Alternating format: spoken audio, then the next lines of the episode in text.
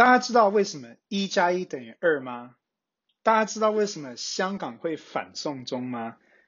我也不知道，这集也不会讨论这些事情。这集要跟大家分享一个重庆姑娘让我大开眼界的故事。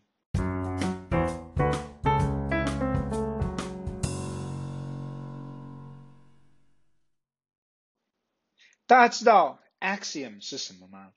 用很白话的方式解释，axiom 的意思就是 an unprovable truth that other truths are derived from，或是一项没有办法被证明的事实，且奠定其他事实的基础。一个更白话的解释方式就是那些我们视为理所当然的事。这句话听起来文绉绉的，但其实很容易理解。在数学的世界里面，举例来说，a 加 b 等于 b 加 a，就是一个无法被证明的事实。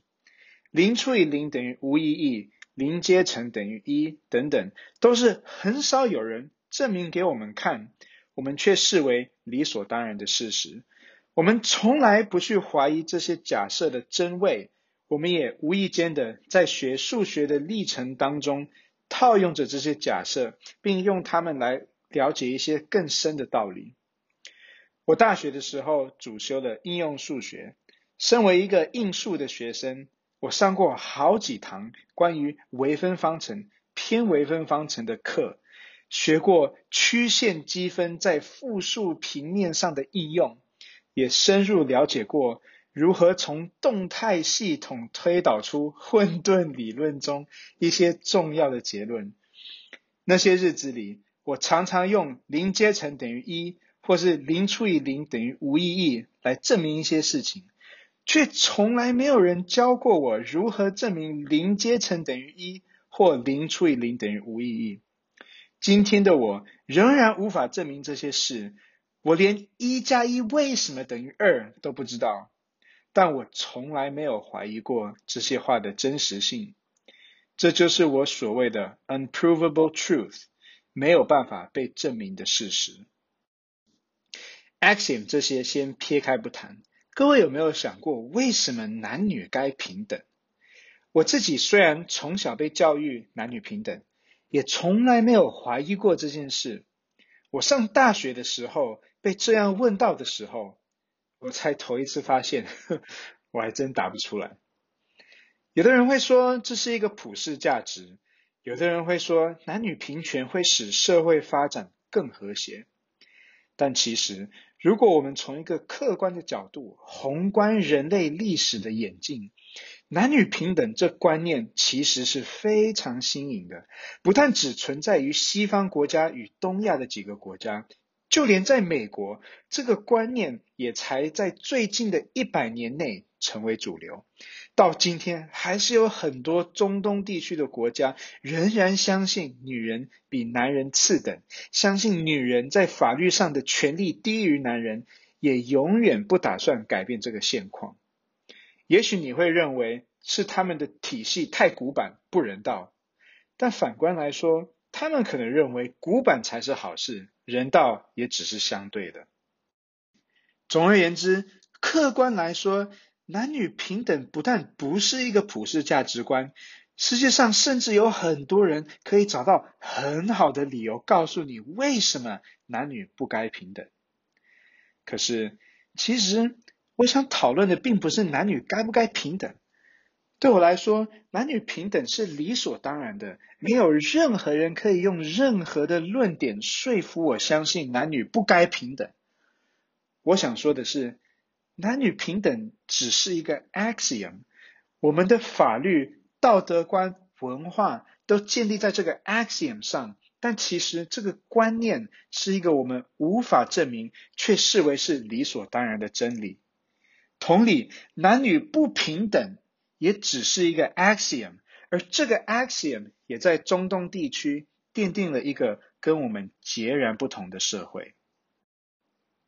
同理，很多美国人认为自由是至上的普世价值观，但客观来说，西方国家口中的自由也只是最近两百多年才开始风行的一个观念。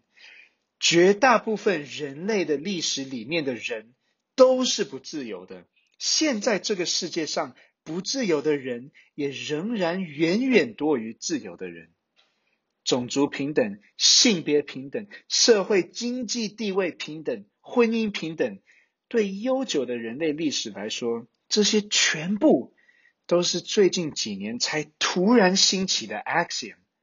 大部分的人类不但不相信这些事情，我们也很难知道这些观念会带领人类到什么样的未来。不过，你就能发现。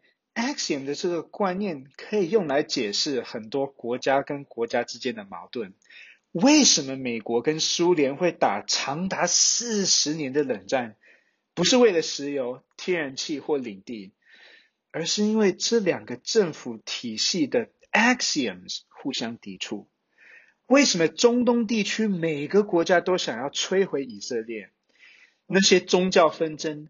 追根究底，其实都是因为 axiom 的不同。为什么会有国共内战？为什么毛泽东跟蒋介石势不两立？其实都是因为 axioms 的不同。因为每个国家的 axioms 都被视为是他们的真理。当理念互相抵触的时候，就像秀才遇到兵一样，就算有理也说不清。当然，最后就只能用。武力解决，那这一切的一切跟身为台湾人的我们有什么关系呢？在我读大学的最后一年暑假，我跟一个来自重庆的漂亮姑娘一起上了一堂课，她叫做克莱尔。我跟克莱尔还蛮有话聊的，而且他笑点很低，所以呢，我们成为了不错的朋友。呃，在台湾的各位可能不知道。